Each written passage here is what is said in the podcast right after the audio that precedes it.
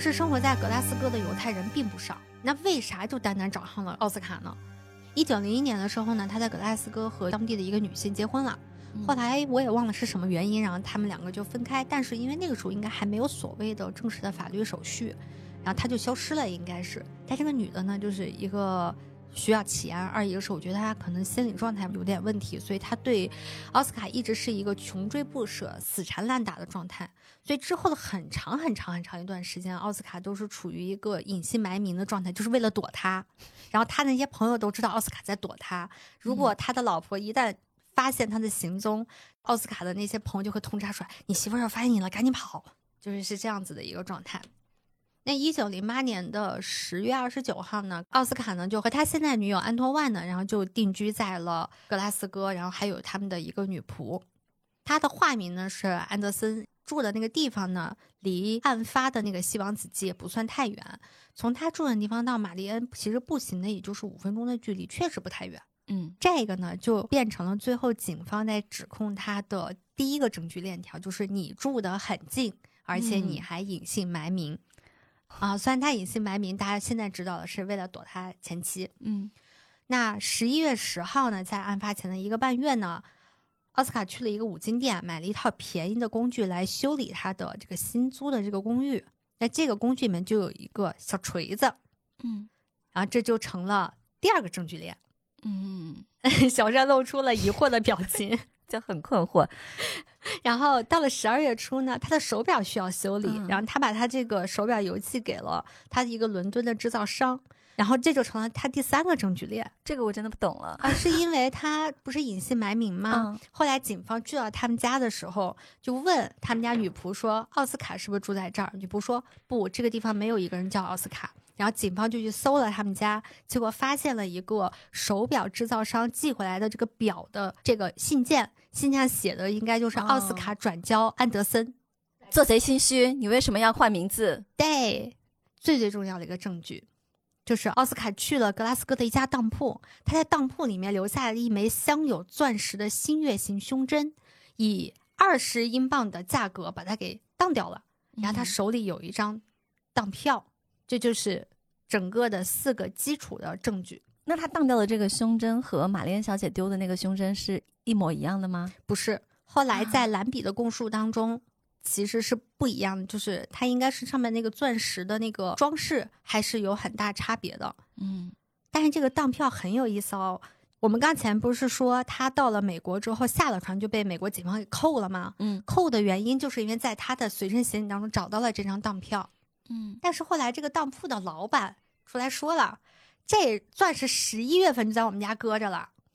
嗯，也就是说，这个犹太小混混，嗯，他早在玛丽安小姐死之前的几个月就已经把这个胸针拿去当掉了。而且因为这个胸针是属于他的，他还因为没有钱，他老当这个胸针，当了赎回来，当了赎回来，当了又赎回来。啊，这个事儿特别有意思的就是这个点，就是他们在美国听证会的时候，就英国警方明确的知道这张当票是有问题的，这个东西根本不成立，但是他们所有人都沉默了。我给你们接着往下讲，这中间还有很多特别有意思的环节，比如说他当时为什么要去美国，而他去美国时间确实比较巧，就是案发之后他就走了。但是因为他案发当天接到了他在美国当地的一个朋友的来信，就说：“哎，美国这边经济比较好，那个时候不是那个整个在一个那个经济不太好的一个状态嘛，英国，你来我这边做生意吧。”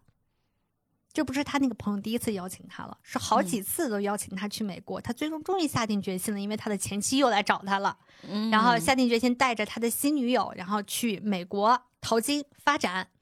结果就是因为这个动作，加上那张当票，就觉得他好像是要畏罪潜逃了，然后才会有了跨越大西洋的那一场追捕。那我就有点理解他为什么接受英国引渡回英国，嗯，自信嘛。内心坦坦荡荡，跟对着苗红的。我确实没有干，对而且你这个所有的证据都对不到一起，嗯，反正我觉得我回来一定能说服你，我一定能还我自个儿清白。我我就算不答应，我也不能咋。我在美国可能也混不下去了。嗯，是这个意思。对，他在美国被扣了之后，他还给邀请他来美国那朋友写过信，他那个美国朋友还出来做过证，嗯就说他来美国是因为我强烈邀请，多次邀请，他不是畏罪潜逃。你说他可不可怜？就是所有人都在说他是无罪了。我就会觉得我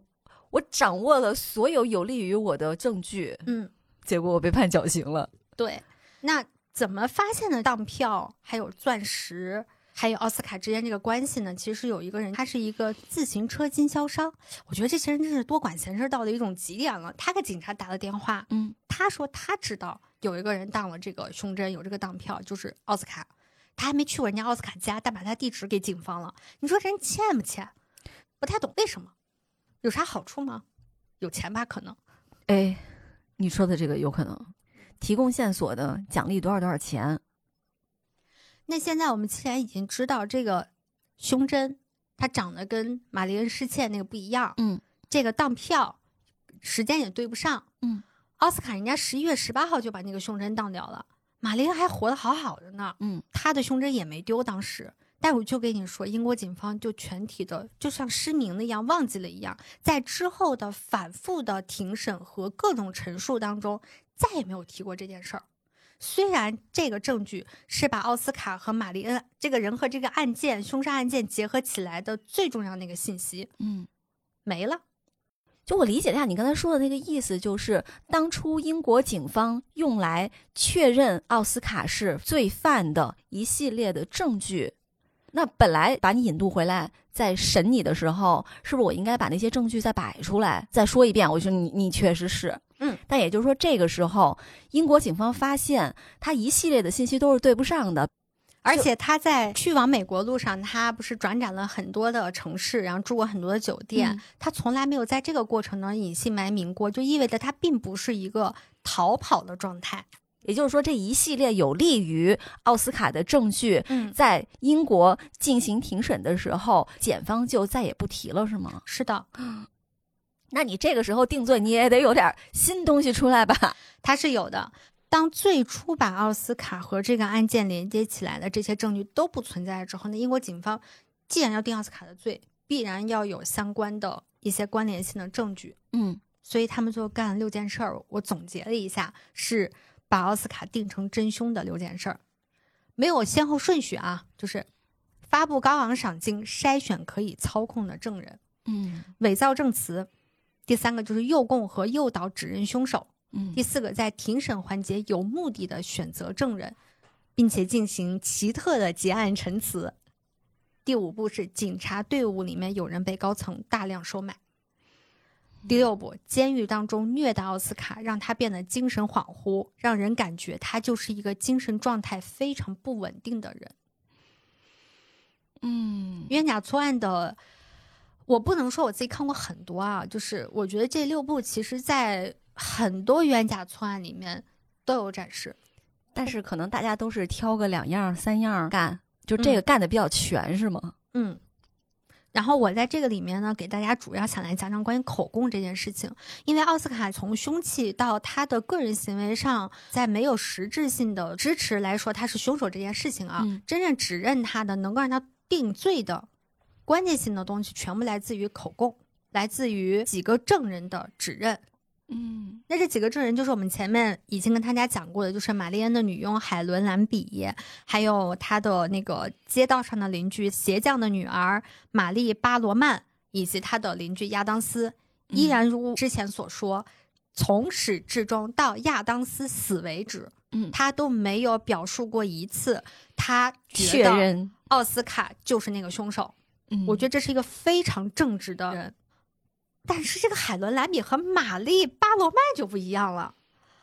这是在案发不久啊，玛丽·巴罗曼就在她母亲的这个鼓励之下呢，就站出来告诉警察，那天晚上七点刚过，他沿着这个街道去为雇主工作的时候，然后他看到了一个男子从那个玛丽恩的大楼里面一个紧闭的房门里面跑了出来。然后他还详细的去描述下这个人是从哪儿跑到哪儿，然后转向了哪儿，然后怎么转的身，嚯，记得够清楚。对，然后他还拐进了什么什么小巷里头，他都讲了。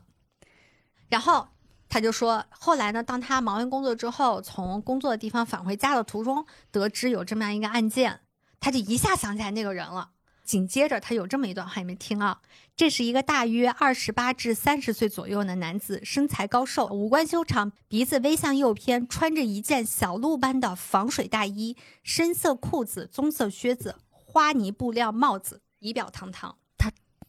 在鞋匠家屈才了，真的。我你让我出去，哪怕一个人跟我迎面走过来，嗯在我面前还还站了几秒钟、嗯十秒钟，我回头都不一定能记住他长什么样、穿什么衣服。是的，我现在要想描述你，说实话，你现在离开这录音棚，我已经记不得你今天哇，我现在能可能是我们脑子不太好。也也许吧。嗯那这是巴罗曼的第一份证词，但是在第一份证词上面特别有意思，是蓝比跟他对于这个凶手的描述，就是外观的描述、穿着的描述、是完全不一样的，所以导致警方在一开始以为这是一个有同伙的作案，至少是两名男子。因为蓝比描述的入侵者是穿着一个灰色的大衣，戴着圆布帽子，而巴罗曼描述的是一个浅褐色的防水外套和一顶多尼格尔帽子，这应该是当时的一个帽子的一个形态的名称啊。后来在美国的影都听证会上，有一次事情就来了，兰比的描述就和巴罗曼的描述就非常的吻合，嗯，然后他们两个共同作证说，从玛丽恩小姐的公寓里面跑出来的男子是戴着一顶浅黄色褐色防水多尼格尔的帽子。那我很想知道兰比是怎么解释自己前后两次的 这种目击者的描述完全不同的。我能理解一个人在过了一段时间以后，他的记忆发生了一些改变，但这个改变很神奇的就是你你怎么可能刚刚好变成了另外一位证人的那个描述，就是严丝合缝。这个就要没有说没有串供的话，我就很难理。解，是不是？对，其实，在我很小的时候看过《江户川乱步》的一个短篇小说里面，它其实有描述过一个，就是人们对于短时间记忆一个人的嗯外貌形态上面是一定会有偏差的。是就是你现在出去，有可能你穿的现在是一个深蓝色的条纹的短袖，我有可能我出去跟别人说你这是个黑色条纹确实是黑白条纹。啊。对，你看，其实这其实就是还有人们对于颜色、哦对于形态嗯一个认知的一个极大的不同，所以这东西它。证人的证词，它是一定会产生一些偏差的，哦这个就是可以理解的。所以，这个如果说是孤立的一个单纯的目击者的这个证词，他还是不能够定罪的。如果搁现在的话嘛，现在应该很难说用目击者的证词来定罪了。我们对我们是需要非常详实的证据链的。，对，嗯那我来回答你个你说这个问题，就是嗯兰比他的这个情况。嗯，兰比这个人，我觉得他就是我看过他庭审词啊，就人要想不要脸，那真的是怎么着都成。他是不是高低得说个什么？当时我太害怕了，太紧张了，你想太多了。啊！我给你还原一下那个场景啊，就他的那个证词的前后矛盾是极多的，因为他经过很多次这种询问，嗯啊、然后那个有大量的这种矛盾地方，我不给大家一一举例，我就举一个特别我印象特别深刻的，他在案发当晚的时候，警察问他那个凶手长什么样，因为他不是一开门凶手出来了吗？嗯，他跟凶手打了个照面，他当时的描述是他没有看到这个人长什么样，就没有看到他的脸。结果在美国的听证会上，在纽约的听证会上，在奥斯卡的律师的这个询问之下，他说他看到了凶手的侧脸，一个侧脸，这个侧脸就是奥斯卡。然后律师就问他说：“你不是之前说你没看到吗？”他说：“我没看到过正脸，我只看到过侧脸。”震耳欲聋的沉默，是不是？我当时看到这，我真的怎么就是侧脸就不是脸了吗？我就在想，法庭上可以这么样讲话吗？我真的有点冲击到我了，你知道吗主？要是我们看多了那种手按在圣经上宣誓，要上帝见证你说的每一句话都是真的，你就有一种你要是说谎的话，你真是天打雷劈了你。而且他说的如此之坦然，他并没有说啊，我当时因为害怕，我没有记得很清楚，他什么都没有找补，他就是律师问完，他就是我没看到正脸，我看到了他的侧脸，理直气壮的所以我做假供，你知道吗？所以我确实不能干坏事儿，我这底线有点高。你是不是觉得这样已经很离谱了？嗯那我再给你讲个更离谱的细节。这个事儿呢，发生在一九一四年，案件好几年之后。嗯当年参与案件的一个警察叫做特伦奇，他当时参与案件的时候是一个还蛮年轻的，应该初入职场的一个小警察。嗯五年之后呢，因为他努力工作，他已经成为了当地非常受人尊敬的一个警官了，应该是。然后他说，他这五年他其实内心受尽煎熬，因为他一直都知道这个案件是有问题的，因为他之前问讯过一个人，这个人就是我们刚刚前面说的玛丽恩的大侄女儿。当时这个侄女儿呢有告诉他说，在案发之后的几分钟，因为他们都住得很近，嗯，兰比呢就去了他们家，嗯有多近呢？七点十五分，就是七点十分，他们看见的那个凶手嗯从房间里头出来，七点十五分他就已经到了侄女儿家，如此之近的距离，然后他进去就跟侄女儿说：“我知道是谁，就是他看到那个人了，我知道是谁杀了玛丽恩小姐。”嗯而且他说的那个名字，让大侄女儿的反应就是，家庭谋杀已经是够糟糕的了，但杀人犯更糟糕一千倍。除非你真的确定是这个人吗？嗯然后兰比说：“是的，就是这个人。”那这个案件的资料呢，就是我刚刚说的那个特伦奇警官在一九一四年他从警局里面偷出来的一份秘密资料。这个资料上面其实原来是有这个人的人名儿的，哦，然后后来这个人名儿不知道为什么全部涂改成了 A B，就把它命名掉了。嗯时至今日，没有人知道那个人的真名儿叫什么。然后他拿了这份秘密档案出来，因为这份秘密档案是从未公布于世，在奥斯卡的所有的审判、庭审，然后所有的这些法律层面上的这个过程当中没有被展示过的，没有被嗯采纳的一份证言，这个警察胆子也够大，所以他下场很惨。是吗？爆出来这份档案时间不久，他就被调离警队了，而且他还因为一些事情，他甚至被打成了罪犯。然后他嗯和另外一个跟他一起搭档的一个小警察被抓进了监狱。然后后来呢，他被放出来之后就去参战了，后来就爆发战争了嘛。嗯，嗯等他从战场回来之后，很快他就去世了，英年早逝，五十岁。你甚至可以和一个犯罪团伙为敌，嗯，但是当你和整个国家，就整这个这个系统对整个警察系统为敌的时候，你真的什么都不是。是的，但是他的太太非常的勇敢。就若干年之后啊，就真正造成这案件被翻案的事件的时候，他的太太嗯。在里面起到了一个非常关键的作用，就是她的遗孀，她嗯。完成了她丈夫的遗志，我觉得特别勇敢。那么再说回来，兰比啊，那嗯。在一九二七年，也就是说基本马上就要翻案的时候，兰比在一份采访当中公开表明说，当初我告诉警察的那个我以为我认识的人的名字的时候，他们说胡说，你以为的这个人是绝对不可能杀害并抢劫你的雇主的。嗯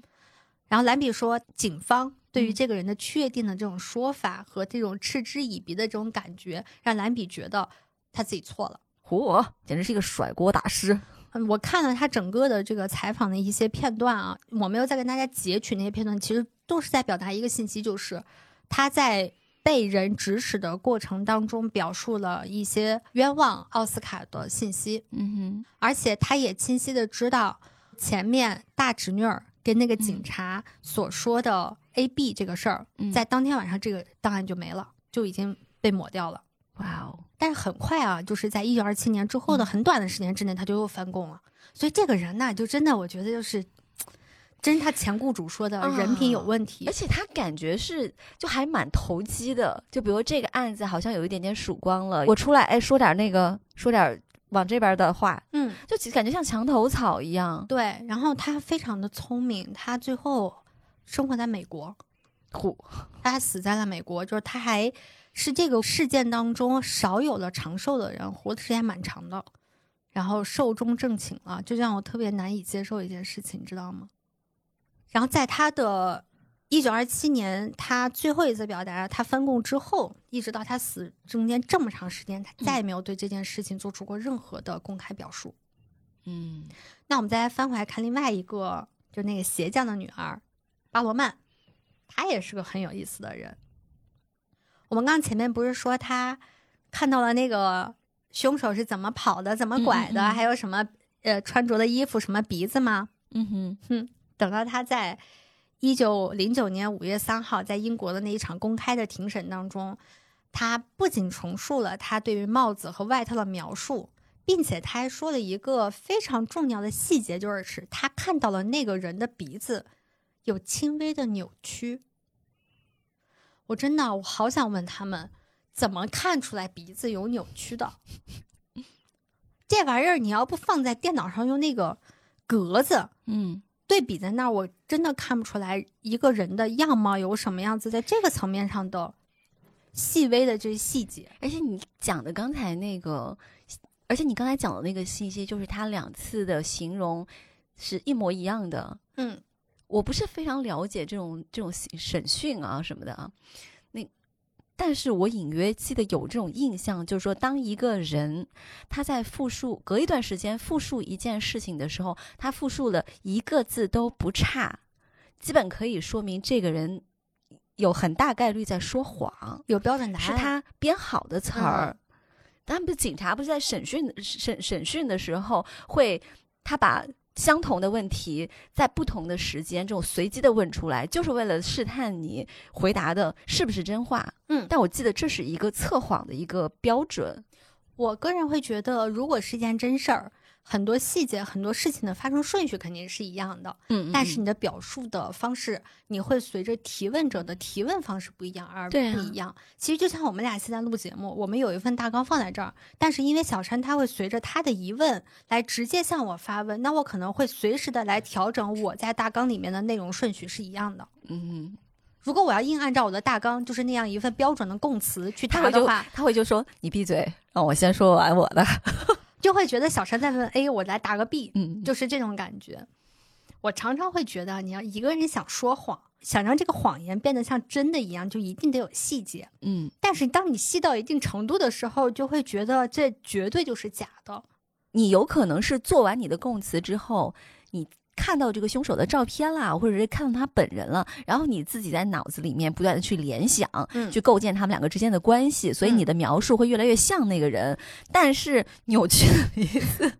这个过分细节了。所以你又说到重点了，我们彼此都在 Q 重点，是因为在庭审之前，他在庭审的现场承认了有人在办公室里面给他看过奥斯卡的照片。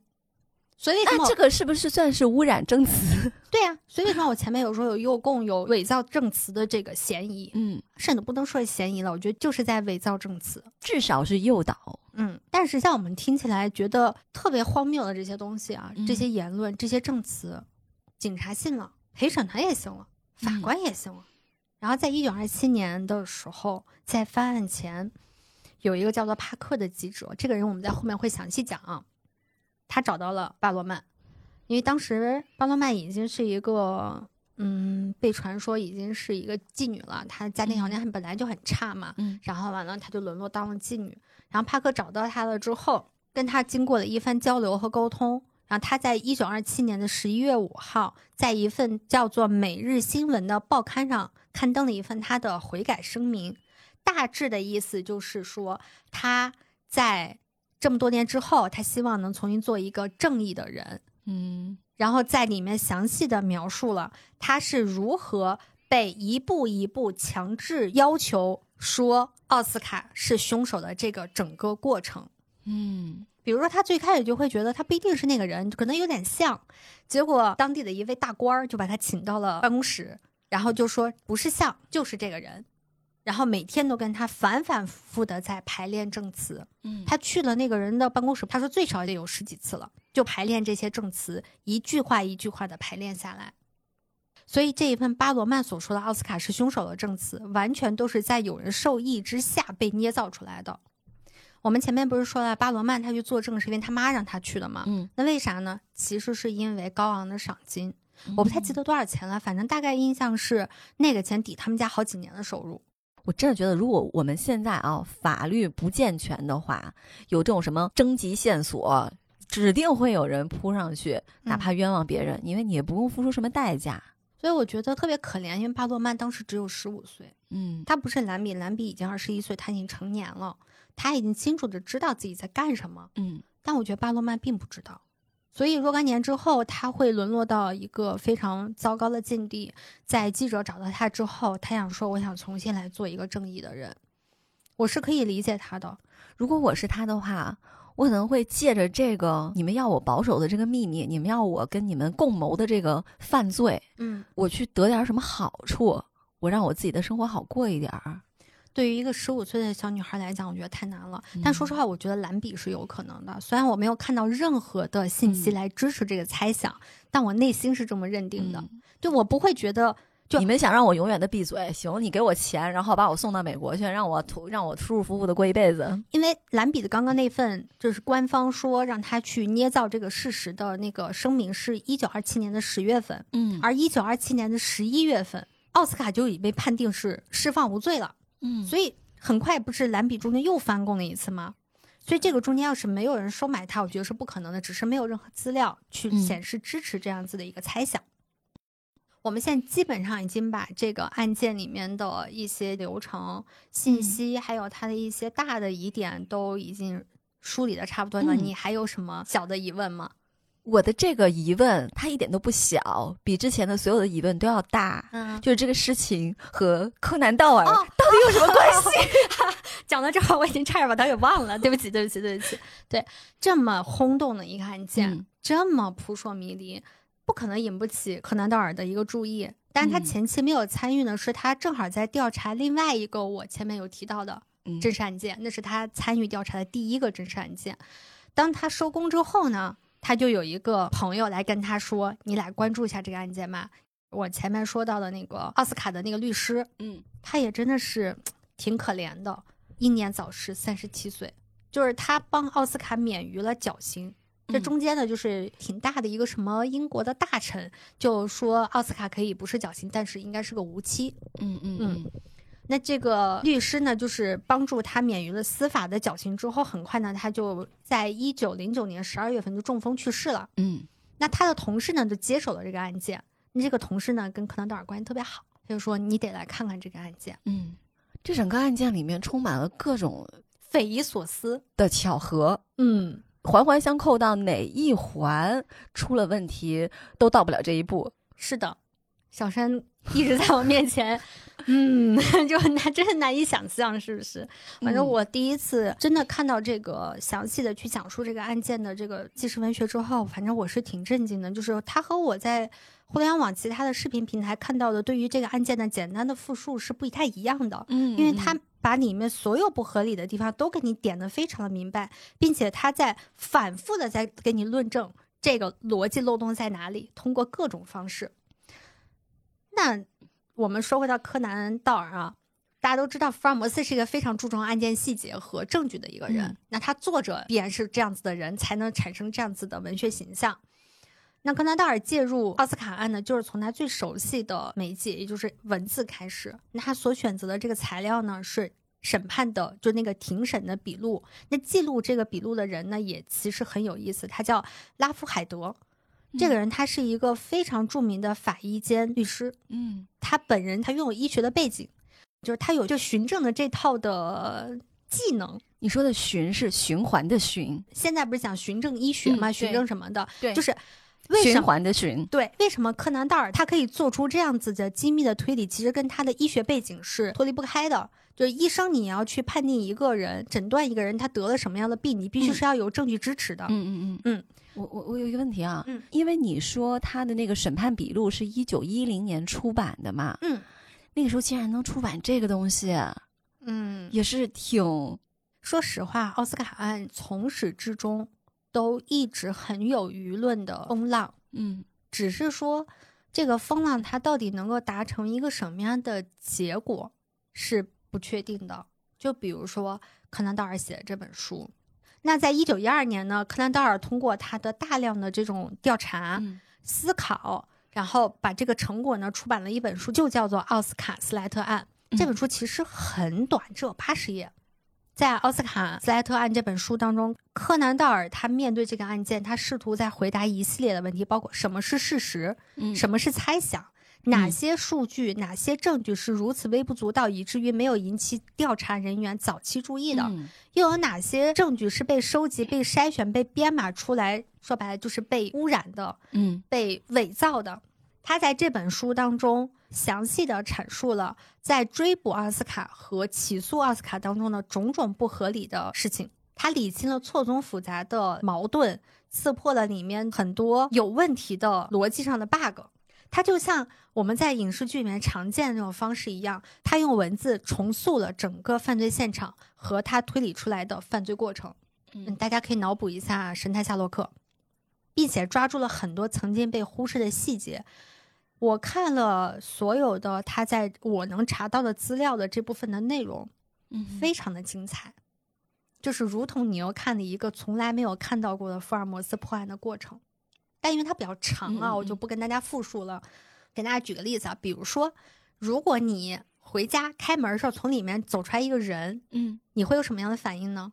我操，你谁啊？这是不认识的人，对吧？嗯，如果是走出来的是你一个不太常见的亲戚，不太常见的亲戚从我家走出来，那我就觉得你怎么进去的？对吧？但是在所有的调查过程当中，除了出版这份庭审记录的这个律师和最后来调查的柯南道尔以外，没有一个人对于兰比的反应提出疑问，因为兰比当时没有反应，嗯，这个好奇怪。是不是很奇怪？这就是奥斯卡斯莱特案，柯南道尔写的这本书里面的一个很小很小的细节。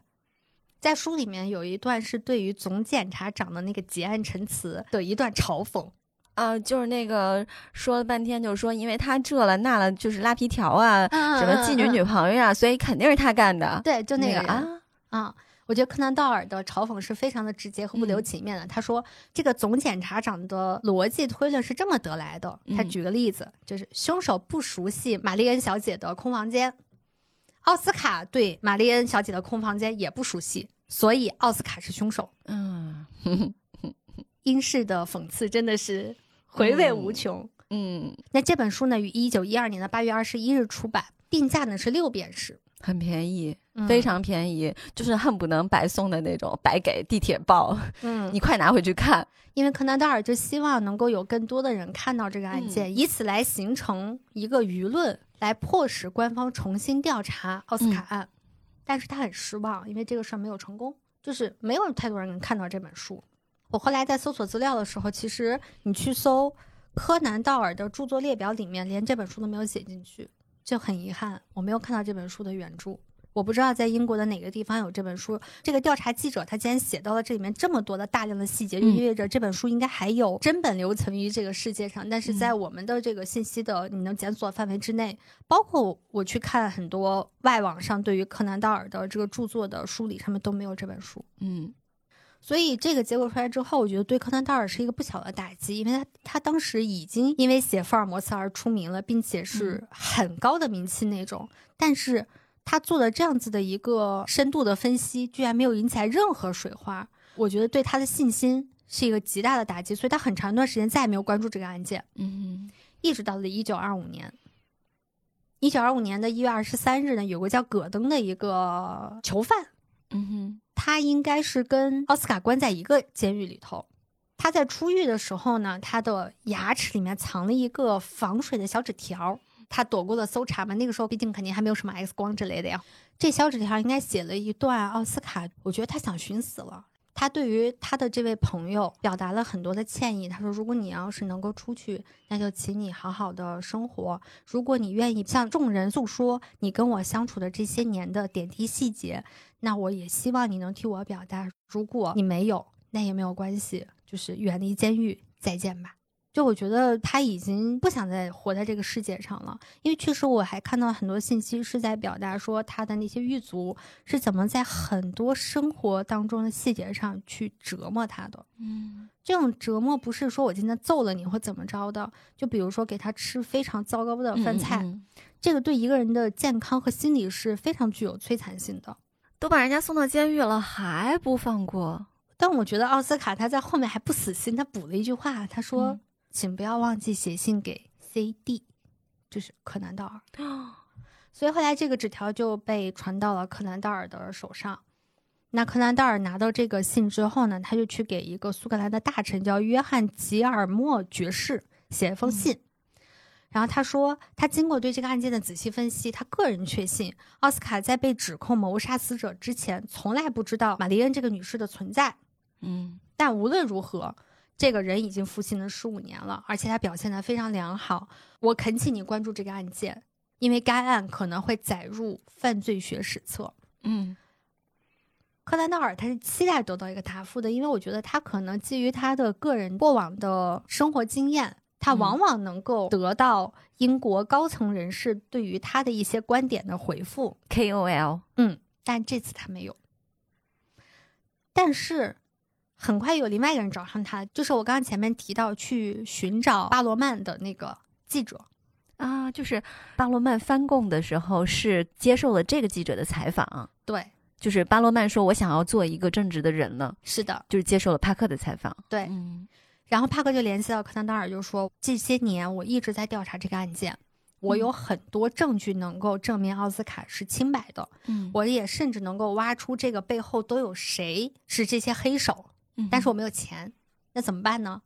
柯南道尔就资助了他，不仅资助他，还在出版和编辑层面上给他提供了巨大的帮助。给钱给资源，嗯之后呢，帕克就根据他所收集的这些材料，以及他去找了很多当事的人进行这样一个调查采访，包括前面刚刚说的那个特别正直的警察特伦奇，就是因为爆料了那个黑幕，嗯嗯，然后最后因为打压最后去世的那个警察偷出来的那份档案的那个，对、嗯特伦奇。他还去对他的遗孀进行了采访，等等一系列吧。最后，他出版了一本书，呃，在一九二七年，叫做《奥斯卡斯莱特的真相》。我觉得特别让我感动的一个地方，就是他这本书是献给约翰·汤姆森·特伦奇的。然后他在这本书里面列出了一系列不合逻辑和前后矛盾的这样子的内容。他甚至在里面还写了两件连柯南道尔都没有发现的事情，就是里面包括警、包括警察和检方是怎么捏造这个犯罪的这些证据的。嗯但柯南道尔还在这本书上写了一个序，这个序他大概就表达了一句话，就是我觉得说特别好。他说，可以肯定的是，化名奥斯卡斯莱特的外籍德国犹太人的案件，将作为对我们法院记录中非常不寻常的人物的误判，来载入犯罪学史。所以我说，这一定是一个英国去学习犯罪或者法律相关层面的这样子的人是无法绕得开的一个案件。你至少学法律史是必须要接触到的。嗯，而且他还写到说，我们为什么要去做这些事情？我们为什么要去替奥斯卡去洗清他的这身污名？我担心我们对奥斯卡无能为力，谁能挽回他逝去的岁月？但他的名声可能会被清洗，就可能会变成清白的人，嗯并且可能会对他的晚年有一些好处。但最重要的是，为了英国司法的信誉，为了警察部队的纪律，为了教导官员他们对公众的责任，必须这样做。应对此事进行彻底的公开调查，但让它成为一次真正的调查，由那些坚决维护真理和正义的公正人士担任法官。只有做到这一点，民心才能安心。这确实是一件至始至终官僚主义的悲剧故事。但十八年过去了，一个无辜的人仍然穿着罪犯的衣服。我会觉得大家是要对这样的事情关注的。嗯，今天是奥斯卡，明天有可能就是你。对你不知道哪一天是你，是的因为你随时都可能因为你完全没有做的事情而被关进牢里。嗯，甚至说他连逃过绞刑都是非常巧合的。是的，如果没有当时苏格兰的那位高官、对那位大臣对他的网开一面，如果你真的是死了，就算十几年后洗清了你的冤屈，那你的生命已经没有了。然后你所有的亲人在这十几年间一直活在痛苦里面，嗯，这种痛苦不是说我的孩子死了或者什么的，而是我的孩子不清不白的死了。在这个案子最后的最后，就是翻案之后，有一段奥斯卡和嗯柯南道尔的争执。我觉得你说的这个东西是可以回应到那个问题上的。我们一会儿再说回来，你刚刚讲的这段话。当帕克这本书出版之后呢，也有引起了巨大的关注。也确实，到了一九二七年，有各种各样的社会运动，包括一战啊、结束啊什么的，就帮助让大家对于这样的事情有了更多的关注，以及好像没有对犹太人有那么强烈的抵触。嗯最重要的是，曾经那些幕后黑手都已经死了，嗯，这才是他们有可能犯案的一个很重要的一点。好可悲哦。是啊，那柯南道尔也吸取了1912年他自己出书的那一次的经验教训，知道单靠一本书是掀不起多大风浪的，嗯所以他通过各种各样的手段，包括政治，就是给一些当时英国特别有名的政治明星去邮寄帕克写的这本书，嗯然后还有包括去串联海内外媒体啊什么的，来掀起这个滔天的舆论。最后真的是滔天的舆论，所以嗯才产出了我们刚刚前面所提到的兰比和巴罗曼对于这个案件的一些表述，才将这个真相讲了出来。那这些改变呢，让政府没有办法再无视这件事情了。所以在一九二七年的十一月十四日下午三点，奥斯卡·斯莱特被释放了，成为了自由人。在他入狱十八年零四个月六天之后。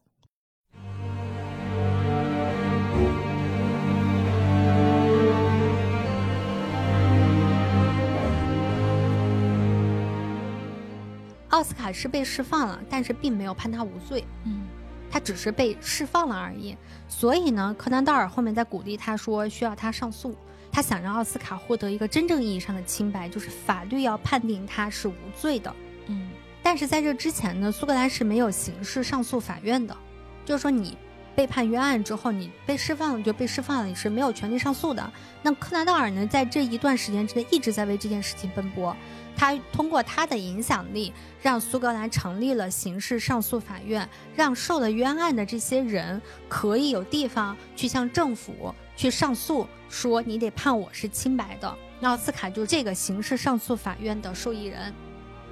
一九二七年的十一月十六日，也就是在奥斯卡被释放的两天之后，嗯他提交了上诉的申请。柯南道尔还特别好心帮他找了一个英国当时特别有名的一个大律师，但大律师就意味着收费高，奥斯卡没有钱，嗯，所以呢，柯南道尔还帮他筹集了一部分的经费，他自己也掏了一些钱。但我觉得可能是因为真的过去十八年的这个嗯蒙冤受难经历，我要是奥斯卡，我也很难相信我自己还能获得一个清白的身份。我觉得他可能甚至很担心这一次上诉会不会又把我打回原形。嗯所以他在这个过程当中，加上法律的整个程序也比较复杂啊，所以他一度想要放弃上诉，这就让柯南道尔非常的愤怒。嗯我觉得这就是你刚刚说那个问题，就是为什么柯南道尔希望坚持他能获得一个清白的身份，和他自己不想坚持。但最终呢，他在柯南道尔的这个劝说之下，嗯他上诉了。然后在法院艰难的经过几轮辩论之后，最终裁定奥斯卡是清白的。他嗯得到这个裁定之后，他自己本人都不敢相信，他怎么就能变成清白的呢？嗯就是迟到的正义吧。那之后呢，还有一个很重要的问题就是赔偿。嗯，既然政府错了，那政府就应该给予你十八年的冤狱的赔偿。那在这个地方，最后就造成了奥斯卡和柯南道尔的一个非常大的一个冲突和分歧。嗯就是奥斯卡私自接受政府对他六千英镑的一个赔偿就结束了，他没有跟柯南道尔或者说任何一个帮助过他的法律人士进行过讨论，他就选择嗯私下接受了这个。嗯柯南道尔就非常的愤怒你，就相当于对此类性质的事件你定价了。对，而且这个钱说实话啊，就是有点可能很难去包得上这个之前柯南道尔他们这几年嗯整个这个大的一个团队，因为他很多朋友在帮忙嘛，嗯对他这件事情的付出。他们最后两个人还因为这笔钱，就为了柯南道尔给他掏了多少钱这个事儿打了官司。嗯我说实话，我看到最后，我并不觉得柯南道尔想让他还钱，因为柯南道尔其实很富有，他靠福尔摩斯就已经变得很富了。我觉得他是完全不能接受，是一个人为什么对于自己的清白和自己应该得到的赔偿那么不重视，他不能理解这件事情。你的十八年六千英镑就把你打发了。嗯，我知道我六千英镑可以干这么一件事情，我可以让一个人白白坐牢十几年。嗯如果说没有一个社会名流给他翻案的话，我甚至可以让这个人一直坐牢坐到死。嗯，他一旦翻案，我也不过是六千英镑去打发掉他。是，康纳道尔有他的坚持，这嗯个坚持，我觉得他就像那个书上说的一样，他希望把奥斯卡塑造成一个蒙冤受难的无辜者的一个崇高的一个形象。他需要用这个东西来鞭笞他的政府，来做一个榜样，告诉英国的民众，如果你受了冤枉，你可以怎么样来为嗯自己去伸冤。嗯他想要这样子的一个形象，这个其实和福尔摩斯的这个形象是相吻合的。我们在聊阿加莎那一期时候，其实也有提到过，就是说当时那个被冤枉的那个老头儿，嗯他在被翻案之后，Polo 不是说啊，你应该去跟每一个报社都说，哎呀，那个五五五，哎五500百英镑五百英镑才能采访我一次呢。是的，我觉得这个是对于创作推理小说、塑造侦探形象、维持社会心理稳定的这样一批推理小说作家他们的一种诉求。他们想要这样子的东西告诉他的这些老百姓们，生活是可以回归到正轨的，可以通过法律的形式，通过正义的手段回归到正轨的。嗯但是你要站在奥斯卡的角度去想呢，嗯，他可能觉得我好累哦，别来烦我，让我踏踏实实过完下半生。一个蒙冤入狱十八年，以及在监狱里面受尽了狱卒的折磨的这样一个人，就从一个年轻人，等他出来的时候已经人到中年了，嗯。十八年过去，他跟这个社会都已经不能适应了，嗯，哎他的性格是肯定会变化的，是。比，如会有一些多疑呀、会有一些就是无法信任别人，嗯觉得别人是别有居心的，嗯。以及我现在的这个生活是随时有可能被人收回去的。然后我拿到了一笔赔偿，我没有办法去衡量这笔钱算多算少，就他已经把自己的位置放到非常低了，他自尊的程度已经很低了，嗯所以他觉得那我这个钱我可以接受，嗯其实也不能说他错。我觉得这个事情永远不能说这样一个无辜的受难的人是有什么错的。嗯，我是觉得他们两个人就是，嗯，那你能说完了我就端水了，我就都能理解。对我也是，我我刚开始是特别不能接受柯南道尔他为什么要这么样强迫一个受难人去干这个事儿的。嗯但是当我仔细去想一下，他去塑造福尔摩斯这个形象的嗯原因的时候，我就立刻能理解了，因为他心中有一套他的判断标准，而这套嗯判断标准，他可能放之四海，对大多数人是有用的，嗯但是对那个蒙冤受难那个人，可能就是没用的。但好在啊，他们后来在那场官司还没有打起来之前就停下调解了，嗯然后那个人呢也付出了一点点的代价吧，就大概就是个一百来英镑还是两百来英镑，我忘了，然后付给柯南道尔，这个事儿就了结了。嗯然后在一九三七年，哎，在这个案件真正结束，也就是他们这个官司大概应该是一九二九年左右结束的。嗯一九三零年的七月七日呢，柯南道尔的健康状况就急剧恶化，嗯，然后在当天晚上他就在家里去世了。嗯嗯嗯，奥斯卡是在一九四八年的一月三十一日因肺栓塞而去世。他出狱之后呢，又把名字改回了他爸爸的那个姓氏，嗯就是没有再叫奥斯卡斯莱特。嗯，改回了那个姓氏，也结婚了，有了孩子，然后后半辈子应该过得还是相对的比较的平顺的。嗯嗯，就是这个案子讲到这儿呢，基本上能讲的信息都已经讲完了。就是看完之后，我觉得是一个真的很难理解，就是如此简单的一个案件，但是拉拉扯扯了二十一年嗯才全部落幕，就是你真的难以想象。那这个案件最后就剩一个重要信息了：真凶到底是谁？嗯没有真凶，不知道。我看到的案件的信息里面，就是没有明确的真凶啊，但是有几个怀疑。但它里面有一些信息，确实是我感觉会有指向性的。嗯，比如说他说到家庭谋杀，对，家庭谋杀又代表着一定是跟他的遗产有直相关接相关的的人。那些人，比如嗯他的侄子侄女。嗯，然后他又说一个什么家庭谋杀已经够可怕了，更何况是他还说特别说的是那个人，嗯也就是说，这个人一定是他侄子侄女里边非常非常有社会威望嗯和背景的，嗯否则应该不可能调动得了司法系统还有警察系统。政治系统。对，并且会感觉他并不是一个提前谋划好了的一个事儿。我同意。大家在还在不停的改正词呢，嗯说明是在这个案发之后一点一点的再去补自己之前的那个漏洞。嗯，那到底是谁？你跟柯南道尔的想法差不太多。他坚信的这个人呢，叫做 弗飘朗。西斯·查特里斯，我们就叫他弗朗西斯吧。嗯这个人是玛丽恩的侄子，而且不光是柯南道尔有这个想法，就是嗯包括一些其他参与到这件事情的是作家呀或者什么也好，他们也都觉得更倾向于这个人。那为什么说是他呢？弗朗西斯呢，他是一名医生，他是圣安德鲁斯大学的药物学教授。嗯觉得好像不太厉害是吧？但是他们的家族超级厉害，他的亲哥哥叫阿奇博尔德，他是一战期间英国的首席情报官。嗯嗯，他的父亲呢是格拉斯哥大学药物学主任，对医学有过杰出贡献。那杰出到什么程度呢？他的画像至今还挂在伦敦的国家肖像博物馆画廊当中。你品啊，这确实是，确实是能够调动得到那个层级的资源来庇护他了。嗯，但是弗朗西斯呢，从始至终都否认，他坚称自己和这起犯罪毫无关系。那还有一种说法呢，就是说啊，嗯，有可能他也是个团伙，嗯这个团伙里面就包含了海伦·兰比。那还有人说推测这可能就是一个职业的盗贼团伙，也有推论说里面是不是还存在着其他的情感的纠葛，推论很多。海伦·兰比看到凶手之后没有什么反应，嗯，走进去才尖叫。那一种可能性是他事先就知道这个凶手在干这件事情啊。嗯，你跟我想的一样，因为有很多这个案件特别细节的部分我们没有去讲述啊。你比如说，当时海伦·兰比和他的亚当斯这个邻居，然后一起到了玛丽恩的门口，听到里面有巨响。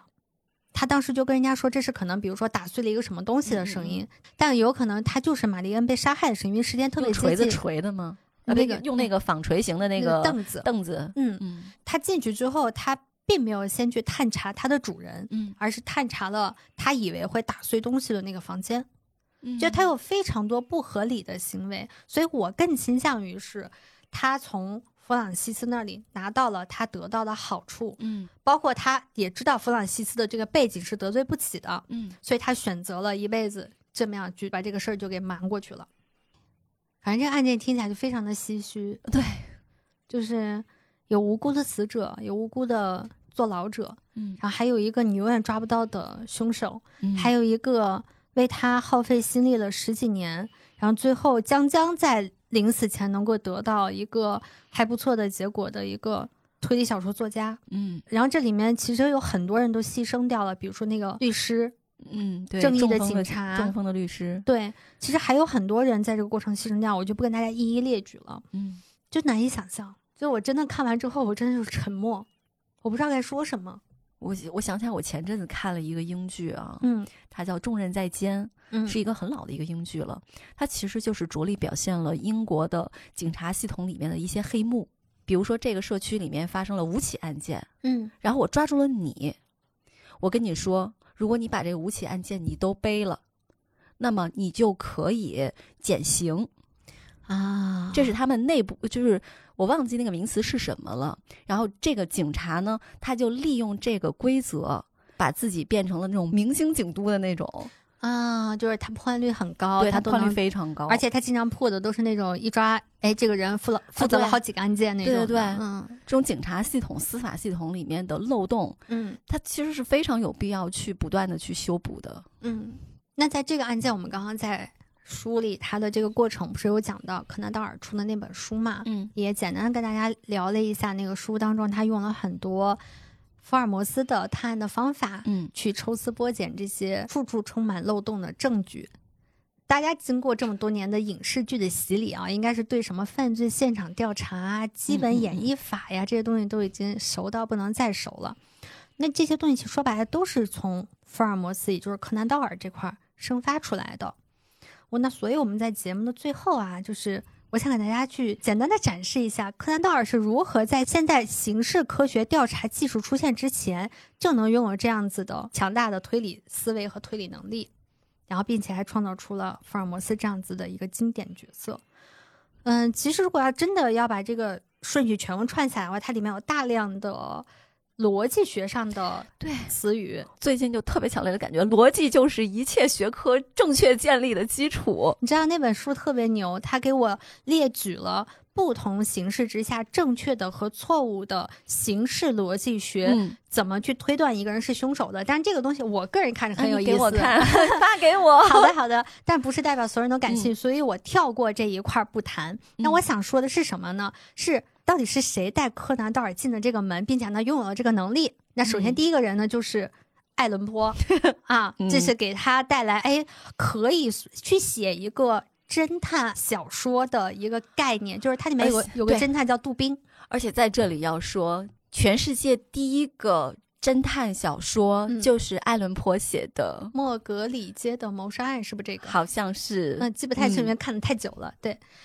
另外一个人就很重要了，就是大家有讨论过说福尔摩斯他有没有原型，他是有的，而且他嗯应该是有两个原型，但是最最出名的是柯南道尔的在医学院的老师，这个人叫做约瑟夫贝尔。一八七六年的十七岁的柯南道尔进入爱丁堡大学攻读医学学士学位，学霸。在我看来一八七六年读大学还学医医学，学霸。家境好，对对对对对。然后在大学里面呢，他就受他这个教授，也就是贝尔博士的深刻的影响。当然，贝尔博士就是点他这个小年轻，就是他还在上学嘛，大一还是大二，就说你来给我当助手。嗯就他们就是他接诊嘛，得出诊，然后他旁边就那小助手给记病历呀，或者是怎么怎么样，他就去观察贝尔是怎么样子去对待他的患者的。嗯然后他就学习到了一个非常重要的一个方式，就是如何下诊断。嗯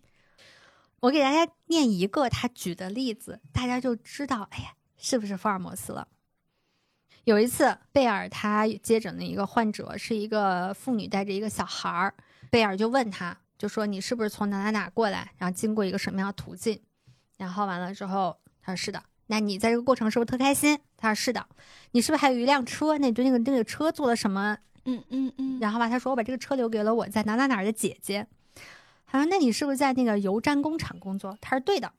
然后贝尔就回过头来跟他学生讲说，当他说早上好时，我就注意到了他们家那边特定的口音，而且如你们所知，那个地方最近的城镇就是他那来的那个家乡。嗯你再看他鞋底边缘那个红色粘土，嗯爱丁堡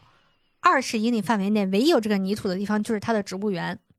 而植物园临近的那条路就叫什么什么名字，就是他刚刚说他来的那条路。嗯然后你发现他胳膊上挎着的外套对于他的孩子来说太大了，那他一定是带了两个孩子从家里出发，所以他是不是把一个孩子或者一个车放到他的姐姐家？那最后呢，是他右手的手指上出现了皮炎，这是油毡工厂工人特有的症状。嗯，想想福尔摩斯，突然有一种感觉啊，嗯，就是柯南道尔简直就是英国爱德华时代的约翰道格拉斯，对不对？对不对啊？是的，是的，是的，是的，嗯，就是约翰道格拉斯，他只是不写推理小说，他是做犯罪侧写，嗯，但是其实思路是非常的，就是相通的。是。嗯。柯南道尔在医学院的时候，他见证了大量的嗯。老师，就是贝尔博士这样去看病的。望闻问切啊，而且不光是看病啊，他给你告诉你这人都干嘛了，从哪来的，嗯也就是说，他除了看病之外，还有一些其他的个人爱好。对，而且老师经常跟他讲的一句话就是，无限微小的事情的重要性是无法估量的。这话后来原文不动出现在了福尔摩斯的口中，嗯，而福尔摩斯一辈最注重的就是那些微小的、别人看起来无关紧要的证据。嗯而这些东西你再放到奥斯卡的案件当中，柯南道尔在一九二一年写的《奥斯卡斯莱特案》的那本小书当中，最重要的就是去提出了非常多的这种微小不被别人关注的证据，嗯环环相扣。嗯在柯南道尔的眼里来看，如何去侦破一个案件，给他下一个推论，和你给一个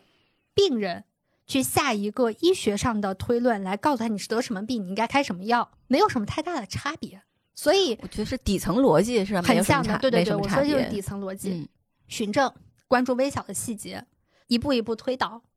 不要去嗯干那种、还有就是逻辑，逻辑，逻辑。对。然后完了，当然了，贝尔这一辈子啊，就特别有意思。就后来摩福尔摩斯火了之后呢，就很多人就大概猜到，就说，哎，这好像是贝尔哦。然后完了，那个就很多人跑到他那儿看病，其实没有别的事情，就想来看看 长什么样。然后贝尔就很烦，就是我不是福尔摩斯啦。然后这样子烦恼，其实柯南道尔也有，因为他也会不断的要跟别人解释说，我不是，我不是，我更像华生。啊，其实确实从外形上来看的话，他可能更贴近华生一点。但是他儿子举了一个例子，就说他后来跟他的父亲在游历世界各国的时候呢，经常去陪父亲去餐厅吃饭嘛。嗯哼然后他父亲最喜欢干的事情呢，就是去跟他们去讲述他看到的那些人，哎，猜测那人的经历是什么呀，做什么事情的呀，从哪些国家来的呀，然后包括他会猜当地的一些主厨啊什么这方面的东西。每次的猜测，他们都觉得有可能是出问题的，嗯但是等到他们去询问的时候，发现几乎都是百分百准确的，非常让人震惊。而且我们大家现在所熟知的一些福尔摩斯的装扮，比如说呃衣服或者是烟斗，其实那些都是属于柯南道尔的。所以他就算否认又能怎么样呢？我觉得他的思维里面一定住着一个福尔摩斯，他才能产生福尔摩斯。嗯，对呀，你让我写，我写不出来。就是我们没有这个逻辑，我们没有接受过这样子的。你除了有逻辑之外，你还要有，你还要有一些想象力，嗯你还要有会去做它的那个整个的结构，嗯。就这个很难。贝尔跟他讲的第一个就是你要学会怎么下诊断，就是其实就是在构建想象力，就是你要嗯通过你的知识能够把这个东西想象的清楚。想象力这个事情不是说我随便瞎想是从外太空来的呀，或者怎么怎么样，它其实是背后有一套非常严密的推理过程的。嗯哼，然后他们觉得这是一个可能对于他们来讲，可能一秒钟就完成的思维逻辑吧。对我们来讲，就是啊，好几天才能把这事儿搞明白。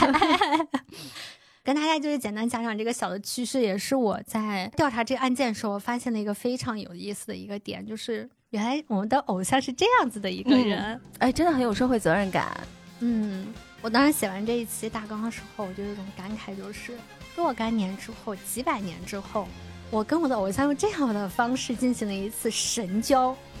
就是你知道吗？其实我们前面讲过很多自己喜欢的漫画作者、动画大师，还有包括像阿加莎这样的推理作者，我其实更多的都是在一个比较第三方的一个视角、客观的视角再去描述这些东西。但可能是因为奥斯卡这个案件给我有特别强烈的现代感。那对，是吧？以及我对于在奥斯卡案件里面展示出来的柯南道尔是完全不认识的，嗯嗯嗯，就是你透过了他去到了那样子的一个英国，经历了这样子的一个案件，你跟他一起产生了很多情绪上的共振，好开心。不知道有没有跟大家讲得清楚这个案件，因为确实比较复杂，就很推荐大家去看一下。我推荐这本书，然后名字我回头会发在节目简介当中啦。就有点遗憾，它这个书是企鹅蓝灯在二零一八年推出的书，但是没有简体中文版本，我自己是机翻勉强看下来的。我但是作者的功力非常了得，在一个一百多页的小书当中，他其实展示了大量的细节，以至于我在总结这些和筛选信息的时候出现了困难，就是觉得很多东西我自己看起来都非常的兴奋，要怎么讲给你们听呢？对。然后就是跟大家预告一下，柯南这个推理小说大师的下一个人，应该就是江户川乱步了，总得讲他了。你要对自己采取暴露疗法。啊、是，就得讲他了。名字当中柯南都讲了，那你江户川怎么能不讲呢？嗯，对吧？当然，大家给我很喜欢。准 哎，那这期要不要你来准备？可以考虑。虽然我对柯南没有什么感情，但是我很喜欢江户川乱步。嗯嗯嗯，我们可以一起来准备这一期，嗯大家给我们点时间。嗯，然后最后呢，还是想跟大家再安利一下我身上穿的这件衣服。说真的，录完这么长时间以后，我发现，哎，我看柯南都闪闪发光。